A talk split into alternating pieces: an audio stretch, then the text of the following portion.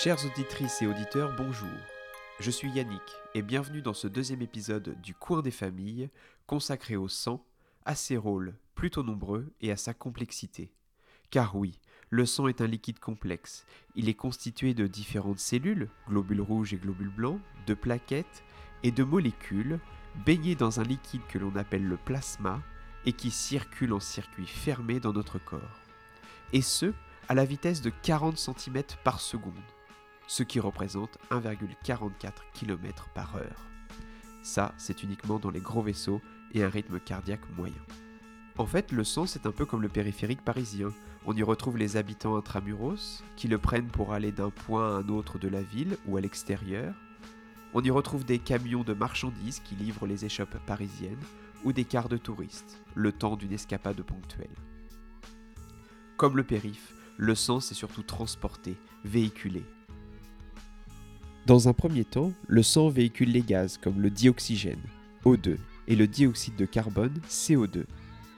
Ils s'échangent entre le, les poumons et le sang.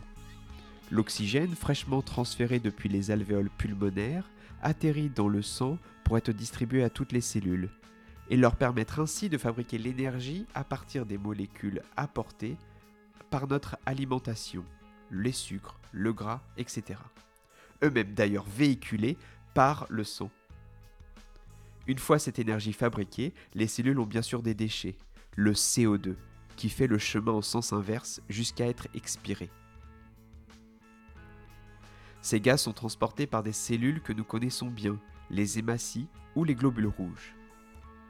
Ces cellules sont très particulières, car elles ne contiennent pas d'ADN, et ont été découvertes en 1674 par Antoine van Leeuwenhoek grâce au microscope qu'il avait lui-même inventé. Et elles sont juste incroyables. Elles sont au nombre de 4,5 à 6 millions par millilitre de sang et contiennent ce pigment rouge, cette protéine qui contient du fer et assure les échanges de gaz, c'est bien sûr l'hémoglobine. S'il y a des vampires qui nous écoutent, ces propos doivent vous faire probablement saliver. Pour les autres, je pense que vous commencez à comprendre pourquoi le taux d'hématie et celui d'hémoglobine sont très souvent mesurés après une prise de sang. Car leur diminution, ce que l'on appelle une anémie, pose forcément problème, au même titre qu'une augmentation de leur taux dans le sang. C'est ce qu'on appelle la polyglobulie. En effet, une oxygénation insuffisante des tissus, ce que l'on appelle l'hypoxie, provoque nausées, vertiges ou encore acouphènes. Et notre corps compense simplement par une augmentation des globules rouges, stimulés par ailleurs par de l'OPO que nous produisons. D'ailleurs, certains sportifs ont utilisé cette molécule pour favoriser la production des hématies. Leur oxygénation est bien sûr normale. Mais là, davantage de dioxygène arrive aux cellules et donc aux muscles, augmentant de facto leur production d'énergie. Mais attention, cette méthode n'est pas sans risque, puisqu'une augmentation du nombre de globules rouges rend le sang forcément plus épais et le cœur doit fournir plus d'efforts pour le faire circuler. Comme vous le comprenez, le sang fait circuler des gaz vers le corps ou bien vers l'extérieur. Il en est de même pour d'autres molécules, le sucre, le gras, l'alcool, les hormones, etc toujours avec le but de leur permettre d'être acheminés d'un point A à un point B.